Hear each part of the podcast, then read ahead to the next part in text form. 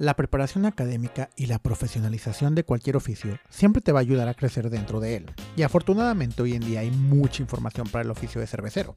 Desde distintos blogs de productores caseros que nos comparten sus resultados anecdóticos y foros más especializados como Brulosophy, que hacen experimentos de qué pasa cuando cambias un factor, que aunque sigue siendo resultado anecdótico, no deja de ser interesante y con mucho aprendizaje. Tenemos libros que tocan superficialmente los temas, pero que nos dan el suficiente conocimiento para mejorar nuestro proceso, o hasta los libros especializados sobre malta, agua, lúpulo y levadura, que lo llevan al siguiente nivel. Y después de todo esto, encontramos las carreras universitarias y los posgrados, y mi siguiente invitado nos hablará de su experiencia en ellos. Bienvenidos a Inservecio Felicitas, el blog que vuelve en forma de podcast semanal en donde cada episodio hablaremos a profundidad con profesionales de la industria y expertos sobre diversos temas relevantes, actuales e importantes para los consumidores, productores y amantes de la cerveza. Soy su anfitrión, Slem Torres, y le doy la bienvenida a este episodio. Hoy escucharemos una plática que tuve con Luis Héctor Valdés, maestro en ciencias cerveceras y destilados por parte de la Heriot Watt University en Escocia consultor de proyectos cerveceros en Solo es Cerveza, su sitio web donde comparte experiencias y tiene su catálogo de servicios, especialista sensorial de parte de la empresa Flavor Active y ahora también el responsable del proyecto de cervecería artesanal dentro de las instalaciones de Metapatio, en el corazón de Monterrey.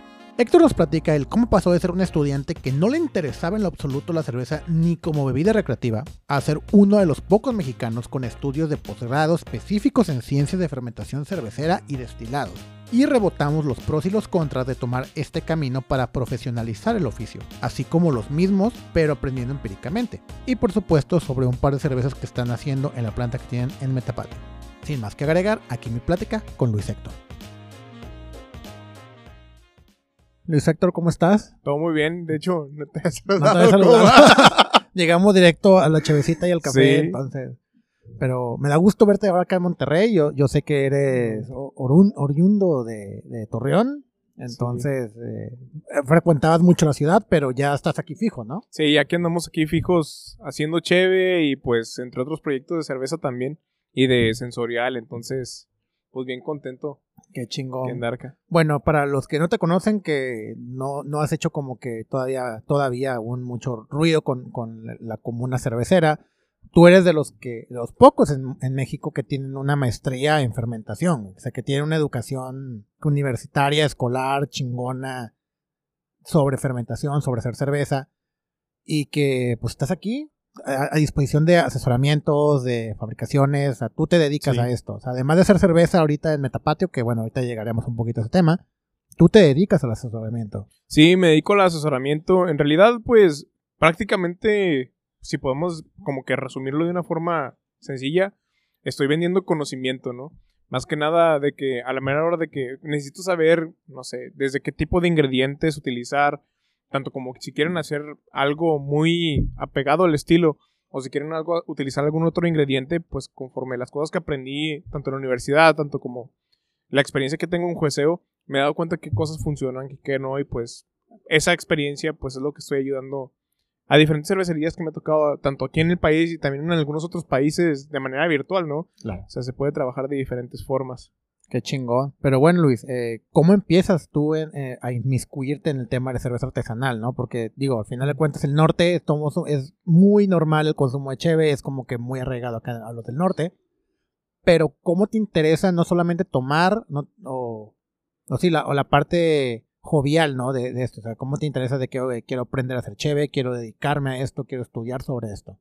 Sí, bueno, fíjate que a mí en un principio, cuando estaba yo en la universidad, bueno, en preparatoria universidad, a mí no me gustaba la cerveza. O sea, de plano no, no, no me gustaba y, o sea, mis amigos cercanos de esa de ese tiempo van a decir, sí, cierto, este no tomaba nada.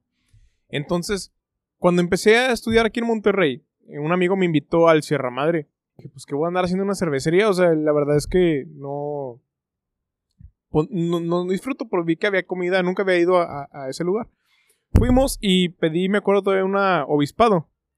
Y cuando la, la, probé, se me hizo algo diferente a lo que estaba acostumbrado de las macros, pues que todos conocemos, ¿no? Tenía un poquito más de sabor y me llamó mucho la atención. Luego probé la Fraile y fue como que, sin haber probado antes una Porter o una Stout o algo así, simplemente me pareció muy interesante.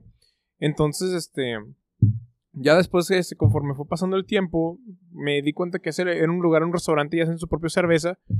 Y pues uno, a lo mejor un poco arrogante estudiando ingeniería química, dije, pues si estos cuates en un restaurante lo pueden hacer, pues uno que estudia ingeniería química, viendo procesos, pues igual y puede salir algo chido. Entonces empecé a estudiar y empecé a leer. Hice unas cervezas interesantes, por así decirlo, las primeras que salen, ¿no?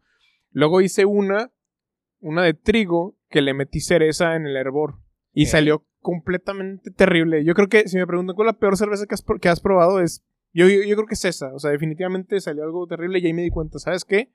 No sabes nada. O sea, tienes que ponerte a estudiar un poco. te iba a preguntar ¿por qué, por qué meterlas en hervor. Exactamente, o sea, pues uno piensa ahí de como que qué jalaría, qué no jalaría, y pues este, las metí en hervor simplemente porque pues la gente en los foros te dice, pues mételas en hervor o mételas en fermentación.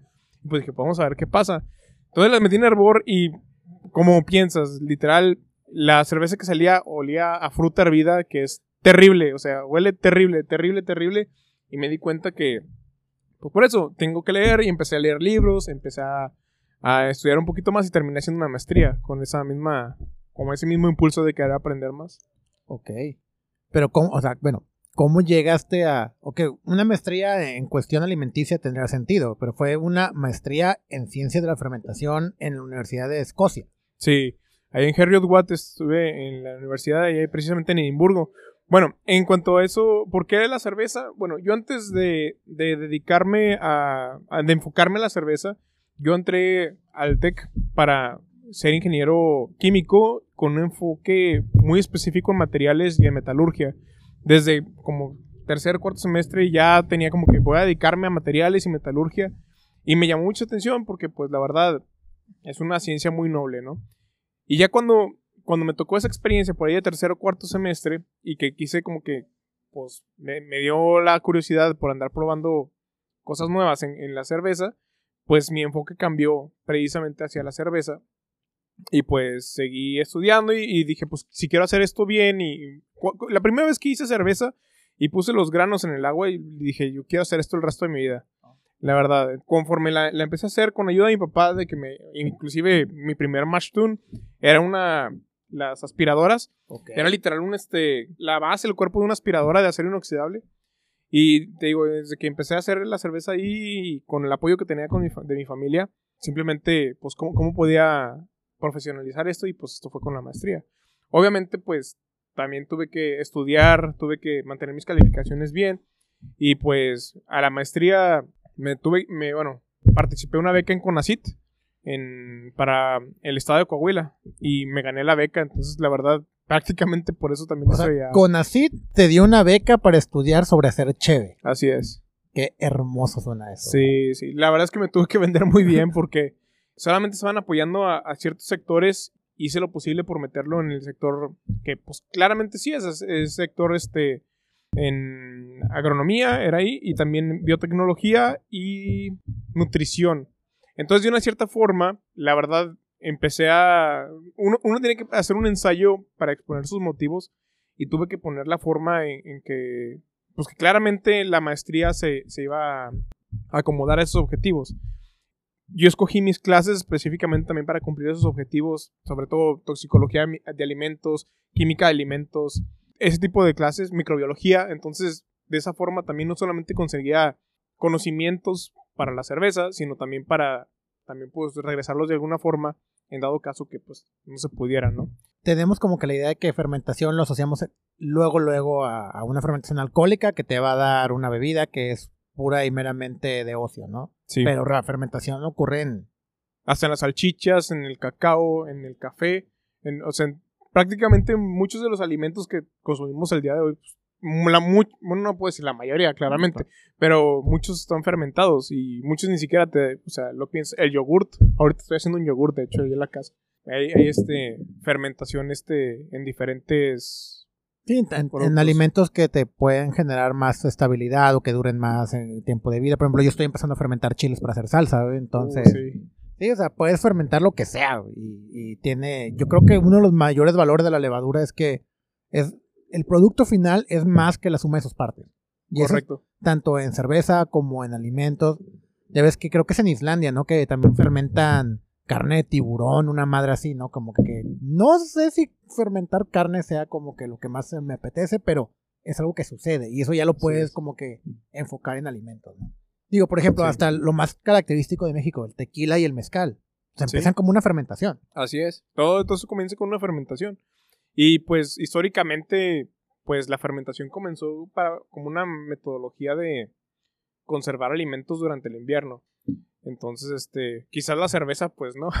pero la cerveza era más ceremonial. Yo estoy muy seguro que la cerveza empezó como un accidente de que alguien le dio hueva, no guardó el pan y se mojó y se creó una cerveza. O sea, yo estoy bien seguro que no hay una, no hay una manera lógica de vamos a fermentar una bebida alcohólica que es pura y meramente de ocio porque no tiene un valor alimenticio tan, tan grande como el pan, por ejemplo. Y pues, con, ay, güey, se me olvidó, pero mira, salió un líquido que está, uh. Sí, y aparte te pone feliz. Y ahora imagínate en un momento en donde no tienes el contexto de lo que significa ser, estar ebrio. Entonces la primera vez que tomas algo y, tienes, entras en ese estado de ebriedad, pues uno lo considera como religioso o como una experiencia pues, fuera de este mundo, ¿no? Tan cabrón que hay, o sea, en, mitologías antiguas, pues hay dioses sobre de la bebida, ¿no? Y, claro, claro. Y lo vemos hasta en animales, ¿no? Que es muy común ver, eh, me acaban de mandar un amigo un video de una ardilla ebria comiendo fruta fermentada. Pero lo desconoce, o sea, lo pruebes como que, ay, güey. Entonces, sí. Las moscas, de hecho, eh, hay un estudio ahí de que las moscas también, este, cuando no, les cuando sus este ¿cómo se llama? approaches románticos no son bien correspondidos, las moscas se ponen a tomar fruta fermentada. O sea, me estás diciendo que, me diciendo que las moscas agarran una peda después de que son rechazados románticamente. es algo que está muy innato en, los seres vivos el, ponerse así, pero pues bueno, o sea, te digo, hasta las moscas lo hacen, entonces... Madres, no, somos tan diferentes las moscas de, de los humanos. Sí. Pero bueno, entonces tú entras a, a le dices, ¿saben qué? Quiero una beca para aprender a hacer mejor el pedito. Para hacer mejor cerveza, para hacer mejores fermentados, porque aunque lo hayas decorado, digámosle, para, para que te la dieran, tú ibas sobre la idea de que yo quiero hacer cerveza, ¿no? Sí, y, y no solamente fue una decoración así como para que me la dieran, porque pues eso como que, como que implicaría mentir, en realidad no, o sea, mis intenciones a la hora de, pedirla no era mentir, sino prácticamente como decir de que esto nos puede servir para diferentes tipos de sectores, en el dado caso que pues, no sea solamente cerveza, ¿no? O sea, no, no quiero como que piense el gobierno que está pagando solamente para agarrar la, el, pedito, ¿no? Entonces, no, eh, o sea, sí tiene algo que ver con eso, pero otra de mis intenciones es que claramente, bueno, en ese entonces que estaba en Coahuila, una de las causas más importantes de muerte en el sector, o sea, en el sector juvenil, era la muerte por accidentes relacionados con el alcohol. Y a pesar de que eso, la cerveza, pues a todos nos encanta, ¿no? Y a fin de cuentas, en ese entonces, pues no estaba tan fuerte lo del Uber o la, la onda de, los taxis o ese tipo de cosas. Entonces, pues también dentro de mis, mi intención estaba esta, como una pequeña campaña o una campaña de concientizar el consumo del, para concientizar, el consumo del, de la bebida, o sea, de la cerveza, ¿no? O sea, no solamente te sirve para, pues para emborracharte. Sí, emborracharte es un efecto secundario muy agradable, pero no es como que lo que deberíamos buscar, ¿no? Digo, sobre todo ya cuando estás muy clavado en el tema de cheve artesanal y que quieres buscar sabores, pues es el Justo eso. efecto secundario. Sí, es, es que la gente buscara más la cerveza por un sabor que esté buscando para mejorar su comida, para a lo mejor pasar un momento agradable con su gente querida, amigos, familia, en lugar de solamente sentarse a pasar lata por lata y lata por lata hasta que prácticamente uno quede inconsciente, ¿no? Entonces, eso tampoco, no era mi objetivo, mi objetivo no era simplemente hacer cerveza para que la gente se emborrachara, sino hacer cerveza o bebidas alcohólicas, porque la, maestría también incluye destilación de, o sea, la elaboración de destilados, pero también crear diferentes bebidas en las cuales la gente puede disfrutar con su familia, con sus amigos, con seres queridos, de una manera responsable, ¿no? O sea, el alcohol ha estado con nosotros prácticamente toda la humanidad, el, toda la historia de la humanidad. Pues de, hecho, se cree que la razón por la cual dejamos de ser nómadas era para poder generar los granos y las frutas para poder hacer los alcohol. O sea, quien te diga lo contrario de que era por alimentos, pues es, digamos que hacer el cuento más amigable para, para todos. Pero la realidad es que la gente dijo, güey, este pedo me hace feliz. Exactamente. Entonces, teniendo algo que, que, ha compartido la historia de la humanidad, desde que se les pagaba a los, a los egipcios para construir las, las pirámides. Sí, ¿no? los esclavos, entre comillas. Hicimos entre comillas, con las manos se pudieron ver, pero sí fue el entrecomillado.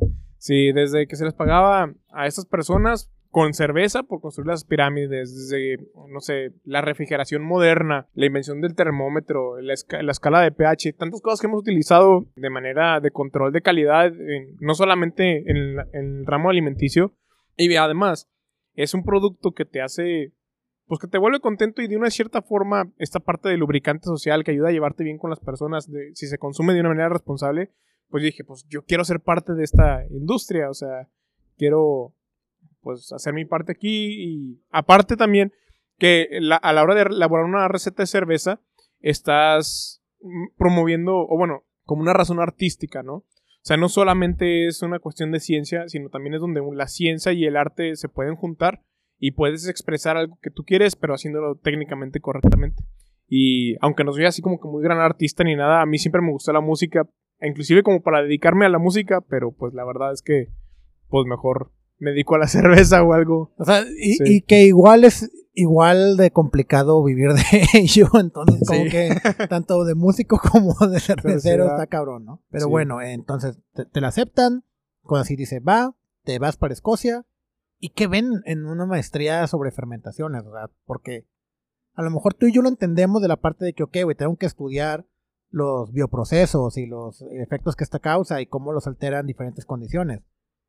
Pero si lo ves como que de fuera, pensarías, güey, es muy lúdico. O sea, suena muy lúdico como para tomártelo tan en serio. O sea, pero realmente, ¿qué pasa dentro de una universidad, en una maestría con ciencia de fermentación? Y digo, tomando en cuenta que Escocia es el mayor productor de, de whiskies, ¿no? Entonces también imagino que debe haber mucho enfoque a la cuestión de destilados, no solamente de cerveza. Porque es más famoso sus destilados que sus cervezas.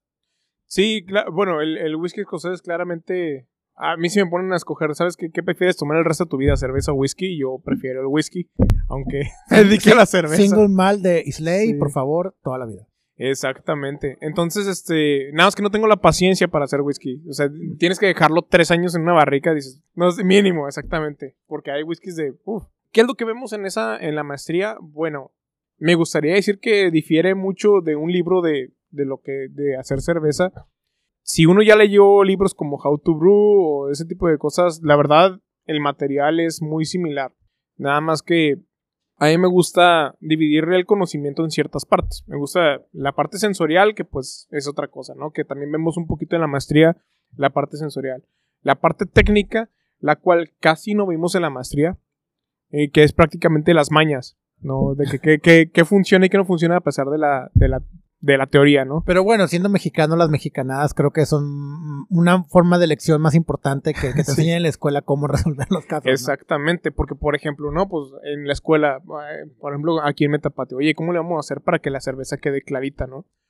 Ah, pues la escuela te dice, sí, pues la metes en la centrífuga, claro, o sea. Ah, por supuesto, Sí, un equipo sea. de 100 mil dólares. Sí.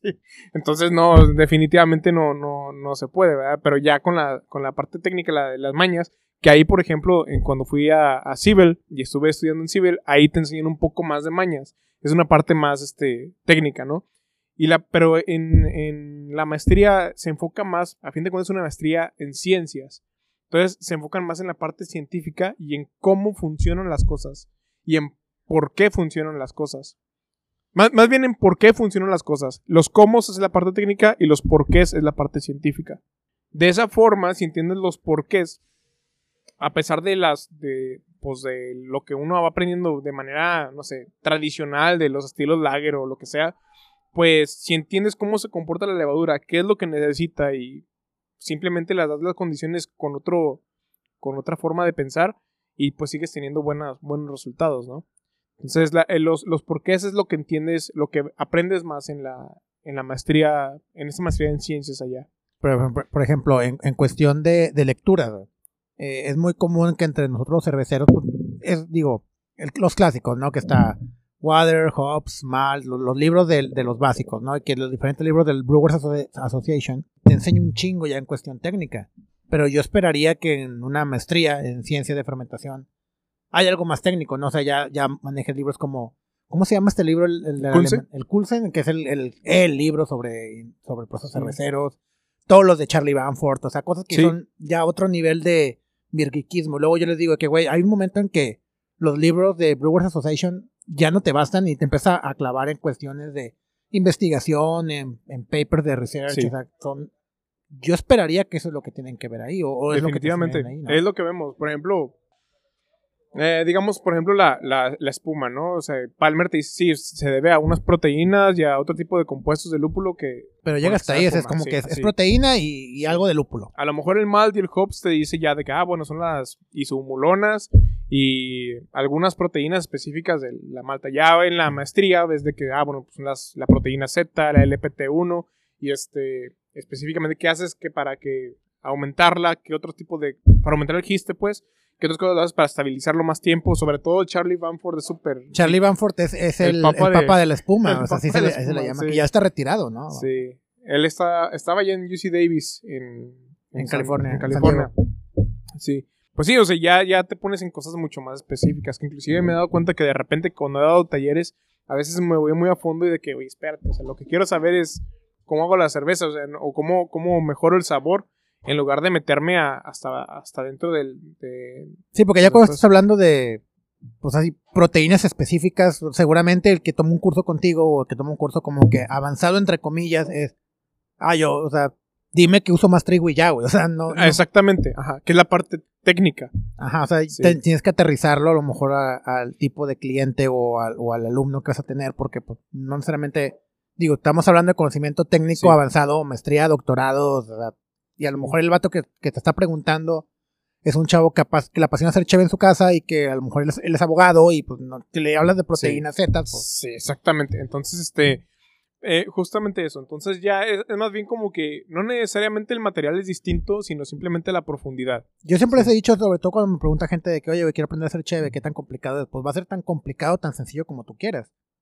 Porque puede ser tan sencillo como, mira, aquí está esta receta por kilos, cuánta agua, cuánta temperatura, ese chingo. ¿Sí? O puede ser de que, mira, güey, estos porcentajes, dame tu eficiencia de equipo, dame tu mineralidad de agua, dame hasta la altimetría para saber cómo va a funcionar la levadura de tanta presión, de tu presión de, de altura contra tu presión de atmosférica, bla, bla, bla, bla. O sea, Sí, Dime qué cebada tienes, en- cuándo se cultivó, qué tanto proteína, dame la qué hoja, tanto la, carbohidratos ajá, la hoja de, datos de tu cebada, o sea, Sí. va a Sí, ser, y tanto en profesional, ¿no? Porque también tenemos amigos profesionales que es, güey, yo sigo mi receta y me va bien, y pues va chido, no me interesa más saber, y hay güeyes que es, güey, no. Yo cada lote de cebada checo la hoja de datos del productor y cada lúpulo, pues casi casi voy yo y lo selecciono o busco ciertas características, Sí. pero ya es cuestión de qué tan clavado quieres estar. Sí, y, y- y yo creo que sí es muy importante esa parte de ser algo clavado en, en la cuestión de, de ingredientes y todo eso. Pero la verdad es que, o sea, por ejemplo, si utilizas malta, no sé, de RAR o Muntons, raramente te van a caer, o sea, te va a caer un lote malo. O sea, es rarísimo, o sea, son- son, ingredientes que prácticamente de excelente calidad.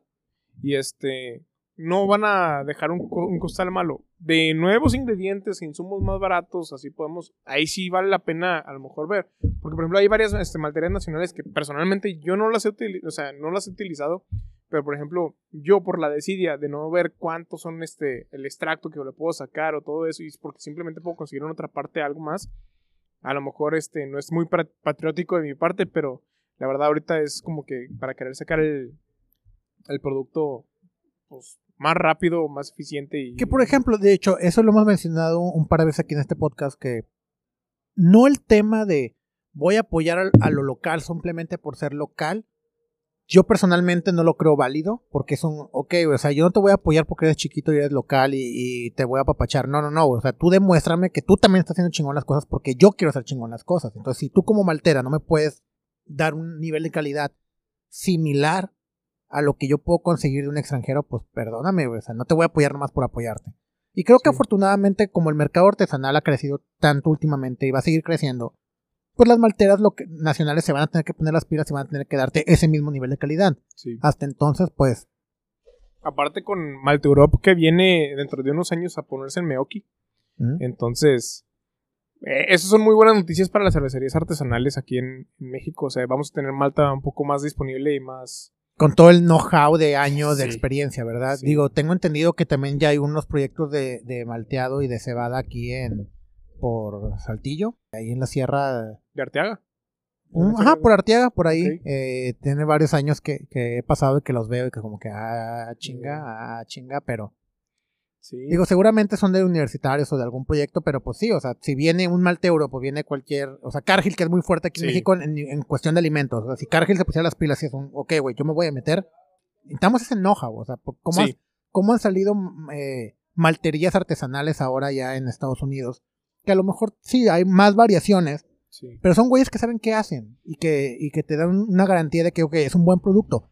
Que tiene sus fluctuaciones más cabronas que un RAR, que un Breeze, que un Bellerman, pero saben lo que están haciendo. Sí, Ah. y y los utilizas, por ejemplo, para un lote especial, ¿no? Donde, por, eh, tú, por ejemplo, si ya tienes, bueno, como cervecero, eh, no me dejarás mentir, pero si ya tienes, por ejemplo, un lote en el cual necesitas consistencia, meterle una malta diferente representa un riesgo bastante alto para algo que... o sea, es, es un pedo, güey, de que tu proveedor te dice, oye, güey, no tengo la Malta Ale de Swan. De que madre, güey, yo ocupo hacer esta cheve ya, güey, pues la voy a cambiar por Besmals o por Breeze, y pues es un güey, pues déjame recalculo y reformulo. O sea, si estás muy Sí. clavado, ¿no? Si como que no le, o no te interesa tanto, dices, güey, es lo mismo, es sustituto.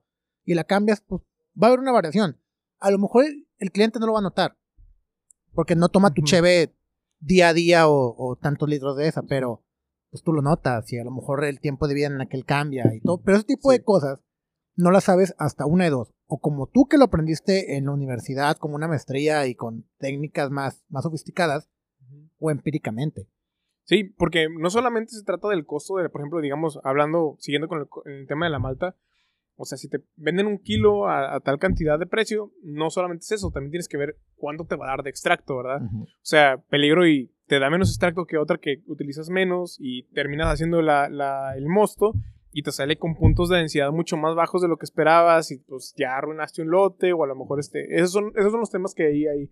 No quiero ahí hablar mal de, de, de nada, o sea, ni, ni mucho menos, simplemente no los he probado, pero simplemente a mí me parece como un riesgo por lo pronto, ¿no?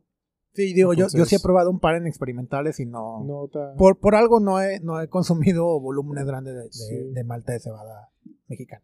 Sí, bueno, a- así pasa, pero ese es el, el tipo de cosas que uno aprende en, es- en esas, en, esas, cla- en esas clases, ¿no? O sea, tanto ver cuáles son las partes importantes, o sea, tanto de contenido de proteína, contenido de carbohidratos, lo que uno está buscando, pues este es a, a fin de cuentas una, una de las cosas, la cantidad de, de, de ácidos alfa, eh, los, no sé, li- de cuáles ácidos alfa tienes, o sea, específicamente las Sí, todo eso.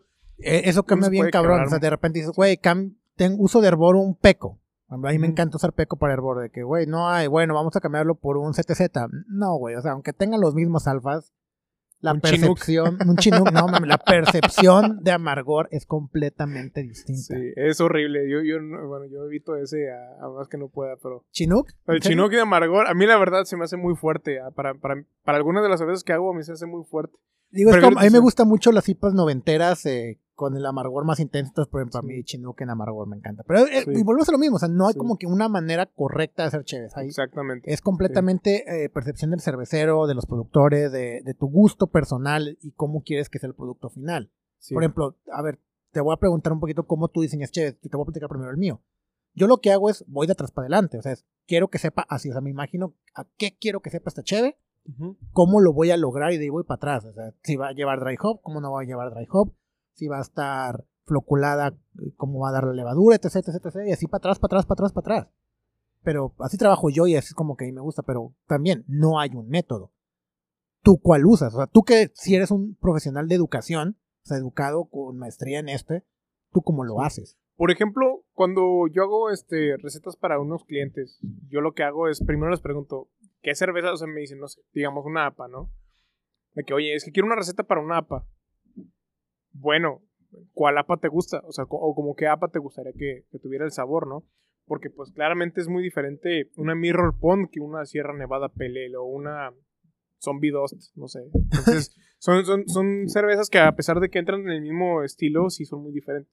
Entonces, primero, como así justamente como lo haces eh, tú de esa manera, busco el perfil que pues tanto yo o un, o un cliente quiera Y ya de ahí, bueno, ¿cuánto alcohol quieres? Eh, así también de atrás para adelante. Eh, ¿a qué, ¿Cuáles son los sabores que buscas más? Este, la malta, ¿cómo es? Y hay muchas veces que no saben, entonces uno tiene que empezar a describir un poquito más los sabores este, que uno espera para poderla. Que, que uno espera estos estilos, de que lo quieres más a pan o lo quieres más este, como a. ¿Lo quieres más con sabor a pan o lo quieres más con sabor a, no sé, como a masa de, de harina, ¿no? Por así decirlo, así como bread dough. Entonces, ya uno ya con, con, esa información que nos dan o que uno espera, ya empieza a armar la receta. Y es lo mejor. O sea, la verdad, esa forma de, del resultado final para atrás es, este, es la mejor forma de hacerlo. Porque si no, de otra forma, solamente estás tentando a la suerte a ver qué sale. O sea, sí, es como hacer una discada. O sea, la, discada es de que, pues. E, échale lo que, échale lo que, tengas y, esperemos que salga bien. Sí, pues no, o sea. Pero bueno, estás en Escocia, estás estudiando fermentación, empiezas a aprender más sobre el tema y cuando ya se va acercando la fecha de que pues ya te vas a graduar y ya tienes que regresar, ¿qué pensabas? ¿Te pensabas? ¿Sí pensabas de que, güey, voy a regresarme a México y voy a empezar mi proyecto, voy a trabajar para otros? Eh, o me quedo en Europa buscando chamba, o en Estados Unidos, porque es muy común ver en los foros como Pro Brewer que buscan pues un cervecero, un head brewer, un director de operaciones cerveceras, etc, etc, etc. Y que buscan que tengan esta educación universitaria, de, al menos en Cibel. Porque Cibel no es una maestría, ¿no? Ni... No, Cibel es un diplomado. es una, es una, es un diplomado profesional técnico. Pero este, no, no pero sigue siendo técnico. Ajá. O sea, no, no es menos, pero sigue siendo técnico. Tú estás hablando ya de un, máster, o sea, ya es algo más cabrón. ¿Cómo te decides estando allá ya por terminar de que, güey, voy a regresar a México en vez de buscar en algo que entre comillas, sería más fácil teniendo esa educación y que sería económicamente más rentable. Eh, bueno, también parte de, lo que, o sea, de las cosas que estaba pensando, es de las cosas que también escribí yo en mi, en las motivaciones de la beca. Yo en realidad sí quería regresar a México, o sea, y la verdad yo estoy muy contento de estar aquí en, México y trabajando en, aquí en este país y desarrollándome y no me veo en otro país trabajando, o sea, simplemente... Digo, es que te, lo pregunto porque yo tengo una cantidad buena de, amistades y conocidos que tuvieron beca en Conacid y que tenían ese mismo speech de yo me voy para regresar a México y traer progreso y aprender y traer lo mejor para mi país. Pero la primera oportunidad se van y nunca regresan. Dicen, güey, no, no, no, o sea, México está en la chingada. Y es como que, ok, lo, entiendes entre comillas, pero es un... Pues qué, qué culero para el Conacid invertirle en, en talento que se va. Pero tú sí te regresaste. Sí, yo sí me regresé y la verdad, honestamente, empezando yo quería hacer lo posible por hacerlos dos pequeños y venderlos de pequeño, eh, de poquito en poquito. Pero tuve la fortuna, a lo mejor es como, va por ahí la, parte de la, del empleo extranjero. Tuve la fortuna de que me contactaron los de Flavor Active. Ajá. Sí, de hecho yo recuerdo que llegaste ya siendo como que el embajador y, y, all... Sí, bueno... Eh, eh, eh me, Trades. me, me, me, contactaron ellos pues estuvimos hablando y dije, es que yo quiero estar aquí en Torreón y, quiero ser y ya, pues pasó toda la negociación ahí. Y pues resulta que, pues, o sea, dentro de esto de, de, Flavor, pues estuve trabajando en México para una empresa extranjera y a fin de cuentas sí le estaba dando servicio a empresas mexicanas como Coca-Cola, InBev, Heineken, etcétera, y cervezas artesanales también pequeñas, mientras me estaba capitalizando para en su momento lo que iba a ser Casa Noas, que iba a ser mi, mi cervecería ahí en Torreón pero pues COVID.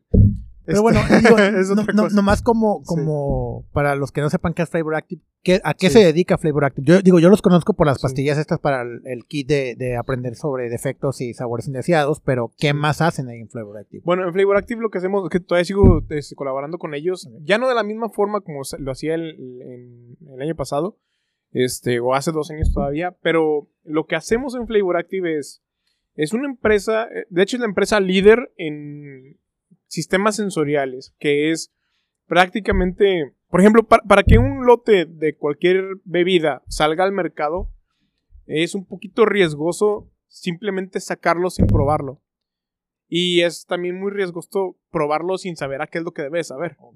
Entonces, lo que nosotros le enseñamos a las empresas es a qué sabe tu producto. O sea, sí, bueno, serás cualquier marca de refrescos o de cerveza, pero aquí tienes tu, perfil de sabor. ¿Cuáles son los sabores que pueden salirse un poquito? O sea, ¿cuál es la variabilidad aceptable que puede tener tu producto? Y cuáles son los sabores que no puede tener tu producto. Entonces, que para eso requieres un panel de, sensorial. Ajá, sensorial, que es, es empleados de la misma empresa que puede ser desde desde el que se dedica a limpieza hasta el director, ¿no? Esa es la idea. O sea, la idea, y depende de la empresa. Por ejemplo, si nos vamos a Brewdog, sí.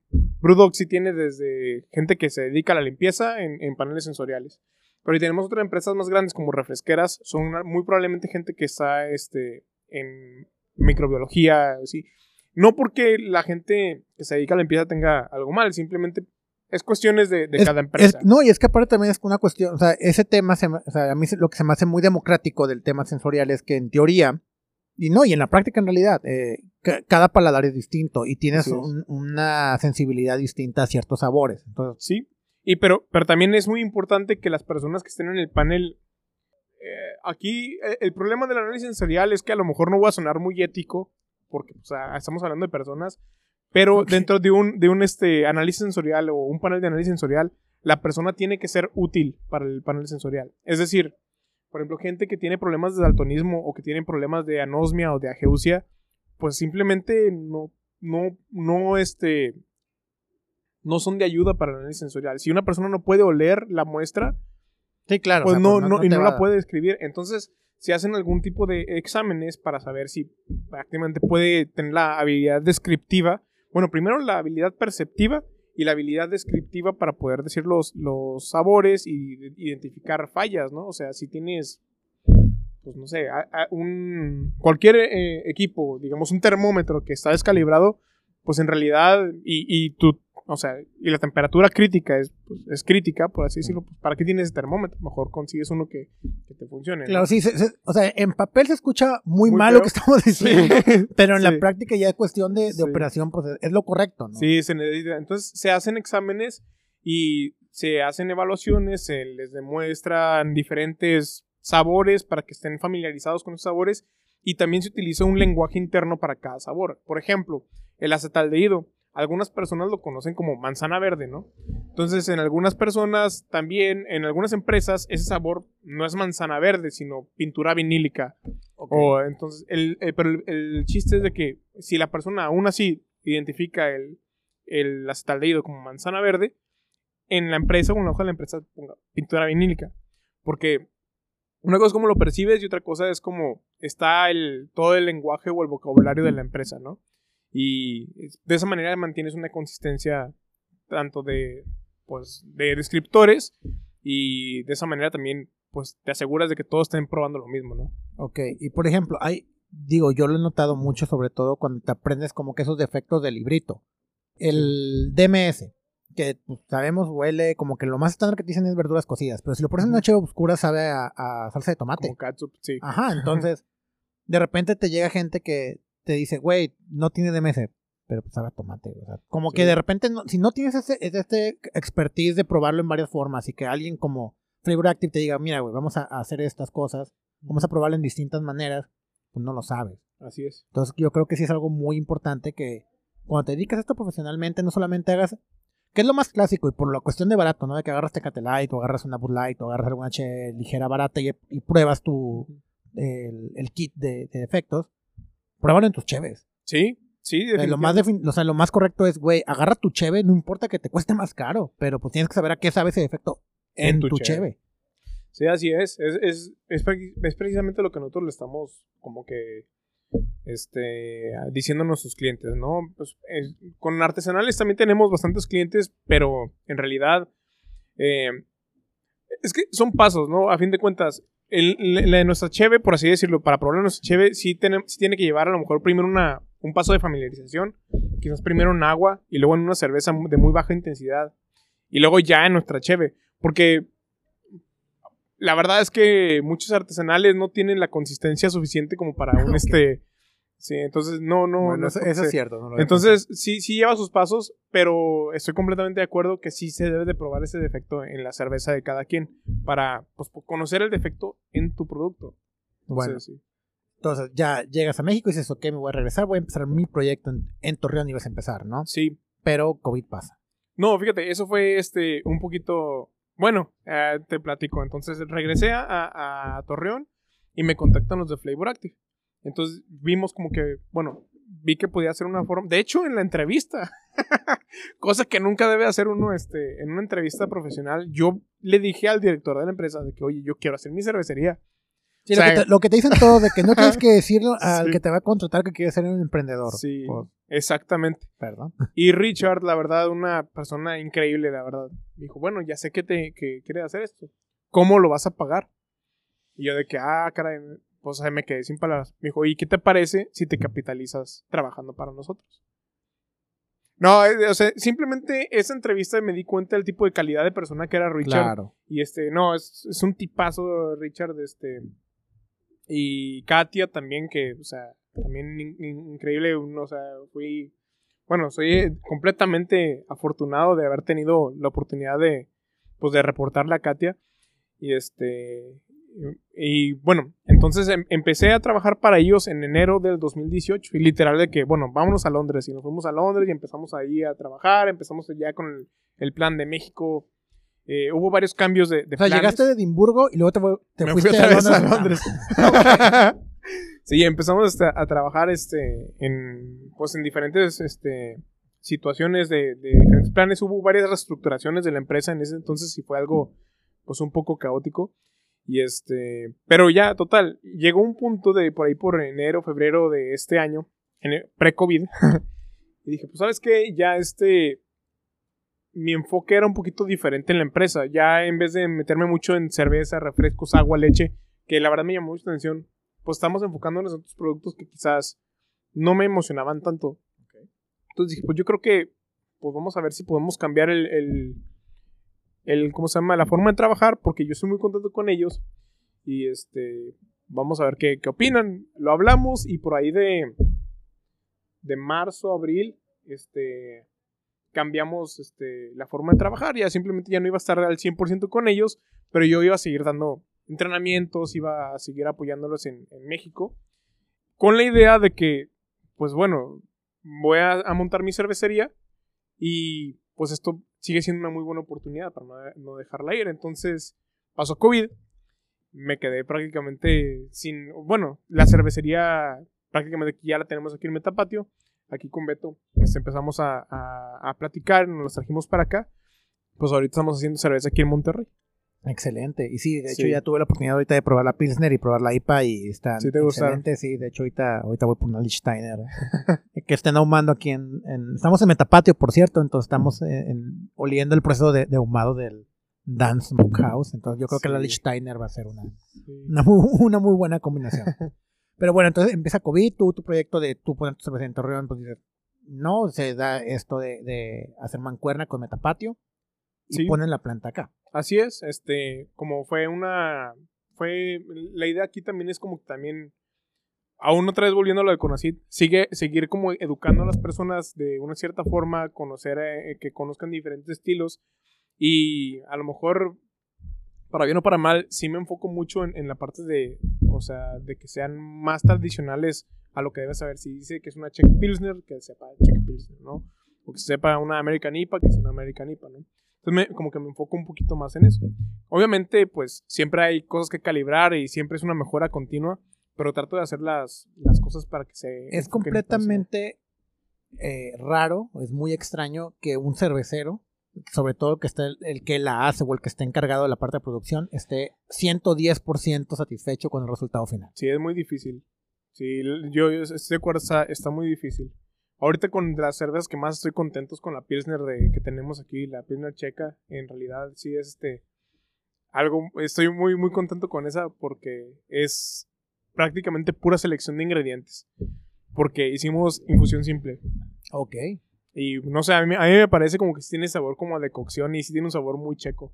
Para, para que lleguemos a ese resultado, con eso como que sí requiere de que pensarla bien de cómo mover los ingredientes, los procesos para que tenga un sabor similar a algo que va por ahí. Entonces, de eso sí me, ha gustado mucho, hay que moverle una, que otra cosita, pero este, en todo, o sea, siempre hay que siempre hay oportunidad de mejorar la, la receta. Siempre, siempre, siempre. Claro, bueno, y aquí una pregunta. Tú desde la posición que ya aprendiste, parte técnica, mañas y aprendiéndolo haciéndolo, y la parte eh, escolar de, de llevarlo hasta una maestría, ¿cuál crees que es la ventaja y desventaja de cada una? O sea, para los que nos escuchan que dicen, yo quiero o dedicarme a esto, aprenderlo empírico, o meterme un poquito, invertirle tiempo, dinero y esfuerzo a estudiarlo, ¿cuáles clasificarías como las ventajas y desventajas de cada una? Para, para que el quien no tenga aún la decisión de por qué camino tomar, sepa, ok, si te vas por este o te vas por aquel, esto es lo que tiene de ventaja y estas son sus fortalezas y estos son lo que, lo, lo que vas a batallar. Ya. Bueno, aquí el tema, yo creo que. Mira, la información nunca sobra. O sea, si tienes la oportunidad de, o sea, pedirla con la CIT a que te vayas para allá, definitivamente sí vale la pena, este... Que, que, bueno, ya ahorita creo que está más complicado, Sí, ahorita está un poquito complicado, sí. Pero o sea, si, si, hay una oportunidad de estudiar o de la oportunidad de leer o lo que sea, hay muchos libros bastante buenos y este, la información nunca va, va a sobrar. Sin embargo, el tema de la escuela, si pudiéramos decir alguna desventaja, es que te limita mucho a temas que viste en la escuela. Justamente como te decía, la parte de, de la clarificación. Sí, claro, métela a la centrífuga. Claro, mételo al filtro prensa, este, o sea, pues claro, o sea. Sí, o sea, mete un filtro de pedra de atomeas, o sea, sí, güey, pero si no lo tengo. ¿qué Exactamente. Pasa? Entonces, sí tiene que haber una combinación, al menos en la situación económica que hay en México y que vivimos aquí. Sí tiene que haber una parte creativa para poder llegar a los mismos productos que quieres eh, con una solución creativa que quizás no te lo va a enseñar en la escuela o que quizás tus maestros te pegarían en la mano de que no hagas eso, pero de que sí, funciona, o sea, no quieras, sí, pero no digas que te lo aprendiste aquí, o sea. Sí, es como tan simple como de que todos te dicen, güey, usa Biofine para clarificar, pero oye, si uso grenetina, o sea, uh -huh. seguramente alguien que te enseñó en UC Davis te va a decir, güey, no. no se la pero, pongas, pero funciona. Funciona, exactamente. Sí, sí, por ejemplo, nosotros en algunas cervezas usamos grenetina también, o sea, no pasa nada. El tema es... Digo, si quieres hacer una, una... Bueno, en algunas veces sí. algunas veces sí pasa. Pero este tiene que ver mucho con las, con, con las dosis y es, es, es, cuestión de ir viendo pues, lo que funciona y lo que no. O sea... Sí, digo, lo, sí. lo, ideal sería como combinarlo, ¿no? De que, pues bueno, o sea, si puedes estudiarlo académicamente, leer libros eh, especializados y tener la experiencia empírica, pues estaría a todo dar, ¿no? Pero pues una o la otra, pues Ahora sí que cada una tiene sus ventajas. Sí, es combinar lo que conoces y eh, a fin de cuentas la comunidad cervecera es muy abierta a, a también hacer las recomendaciones. O sea, claramente sí me dedico a la consultoría, pero también pues tengo, o sea, o sea amigos en diferentes partes de México y de diferentes partes de, de pues, del mundo que pues muchas veces ya se han encontrado ese problema y tanto como a esas personas pues puedo ayudarlos también, también estas personas nos, nos pueden ayudar, ¿no? Claro, o sea, es, es, una comunidad, al final, muchos de aquí somos amigos y, y, está muy chingón la comunidad porque, oye, güey, te mando un mensaje de que, oye, güey, tuve este problema con esto, yo creo que es el agua, mira, aquí te va mi, mi perfil de agua, aquí te va lo que hice, ya lo puedes rebotar. Y yo creo que nadie, nadie, nadie en la industria cervecera te niega esa ayuda. Y cuando sí es que son muy culeros. Pero, sí, así, pero, pero sí, sí, hay unos que otros, pero no pasa nada. Fíjate que a mí lo, único, lo, lo más que me ha tocado es que me ha, me ha gustado una cheve así con las juntas. Le digo, oye, ¿cómo le hiciste? De que, ah, güey, son mis secretos. De que, ay, güey, vete al diablo, güey. Lo voy a googlear y lo voy a intentar y me voy a tardar tres, cuatro lotes y lo voy a descubrir. O sea, también no. no sí, no, no, hay, no hay hilo no hay negro. un hilo ahí. negro. O sea, No, nadie va a descubrir algo. Y cuando tú crees de que voy a ser el primero en hacer esto, seguramente alguien ya lo puso en algún foro de homebrewer. Sí, probablemente. Hasta sí. eso. O sea, Sí. a mí me tocó eh, hace muchos años güey, que, que apenas empezaba yo con el blog de, de Incervecio. Me, me contactó un profesor de una escuela de, de chef, de aquí de gastronomía. Y me, y me dice, güey, eh, porfa ayúdame porque esta alumna me está diciendo que ella va a revolucionar la industria de los eh, maridajes porque va a maridar cheve con postres. Y que es la primera que se le ocurre. Y yo, pues, ¿Qué te digo? y digo, güey, o sea, aún, aún aunque esto fue hace como 7, 8 años, de que, güey, el, el clásico IPA con pastel de zanahoria, es prácticamente desde que la IPA existe y la zanahoria existe. O sea, Sí. no, no va a revolucionar nada, ¿no? Que es, es un clásico porque es un clásico. Ajá, o sea, es un clásico porque por, algo. sí. O, simplemente, güey, Sí. un brownie con una Imperial Guinness. Stout, o hasta con una Guinness, o sea, ni una siquiera va- vámonos tan fuerte. O sea, hay cosas que nadie va, nadie está revolucionando nada. Yo creo que es lo bonito de esta industria de que todos nos compartimos esos secretos. Así es. Entonces, pero bueno, claro, o sea, si tú quieres pedir un, un, siendo de la industria, y quieres pedir un consejo, pues se te da, pero para alguien externo que es, güey, yo no quiero aprender a hacer cheve, quiero poner una cervecería, yo tengo el capital, tengo la intención, tengo los medios de distribución, pero no tengo nada sobre cómo hacer cheve. y que quiere contactar a alguien experto en el tema para poder asesorar, ¿cómo te pueden encontrar? Bueno, yo tengo, ahorita me, manejo un blog que se llama Solo es Cerveza y tengo soloescerveza.com, ahí, ahí este, están todos mis datos este, de, de, contactar, de mis datos de contacto. Y este, pues la verdad yo he apoyado a hacer, a hacer recetas, a, apoyado a, a construir, a, no construir, pero por ejemplo, a mencionar las partes importantes de qué es lo que debe llevar, no sé, de que los pisos o ese tipo de cosas. Sí, o sea, el este know-how de que, ok, güey, no te vayan a picar los ojos. Porque también, ojo, o sea, hay gente que te vende recetas de que, güey, te voy a vender una receta en 15 mil bolas, 40 mil bolas, 20 bolas, de que, güey, una receta es... Y ni siquiera tan específica, es como que ponle 20 kilos de esto, 15 kilos de esto y, y ese chingo como que, güey, o sea, tampoco es así, o sea, no te cuesta nada acercarte a un profesional, ya sea aquí contigo o con múltiples que hay que se dedican a esto o a nivel internacional, ¿no? O sea, pero a mí se me hace muy desleal o muy culero quererle picar los ojos a alguien que no sabe. Y creo que gente como tú, gente eh, como Calderón y que también lo hace, eh, hay varias gente en el DF que tiene esa expertise y tiene esa educación y pedir las credenciales, ¿no? Tú tienes las credenciales, tú sí puedes acercarte y decir, mira, güey, yo te recomiendo esto porque le sé.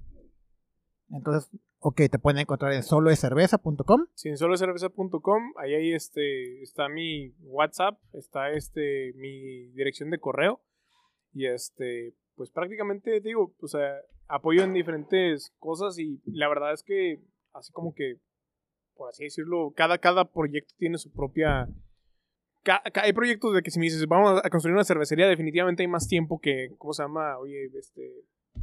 De que, sí, de que, oye, güey, quiero hacer una marca de una, con una pale ale, o sea, diseñámela. Pues claro, tiene diferente tiempo de inversión, tiene diferentes costos, etc, Claro, sí, pues a fin de cuentas no deja de ser un servicio. Entonces, este, pues sí, ahí, me pueden contactar y pues yo encantado de ayudar. Y pues claro, tenemos la garantía de que pueden venir a Metapatio y probar las chaves de Metapatio y pues se darán cuenta de que sí vale la pena.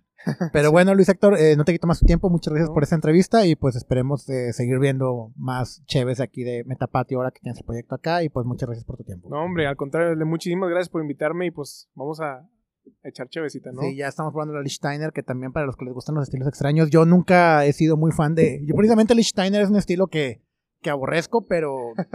Porque el, ahumado y el ácido no, para mí no combina, pero como que el ahumado está tan sutil que el ácido lo, hace muy bien. Esta es la primera Lichsteiner que puede ser que me gusta. Ah, bueno, muchas gracias. Pues salud. Felicidad. Sin duda alguna recomiendo ampliamente los servicios de Héctor. Si sientes que tienes la necesidad de una consultoría más profesional que solo pedir una recomendación, él es una excelente opción.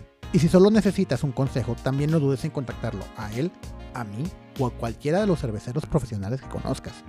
En verdad es extraño que alguien te niegue una ayuda. Y si sí, pues dile gracias y busca algún otro menos subido de humo.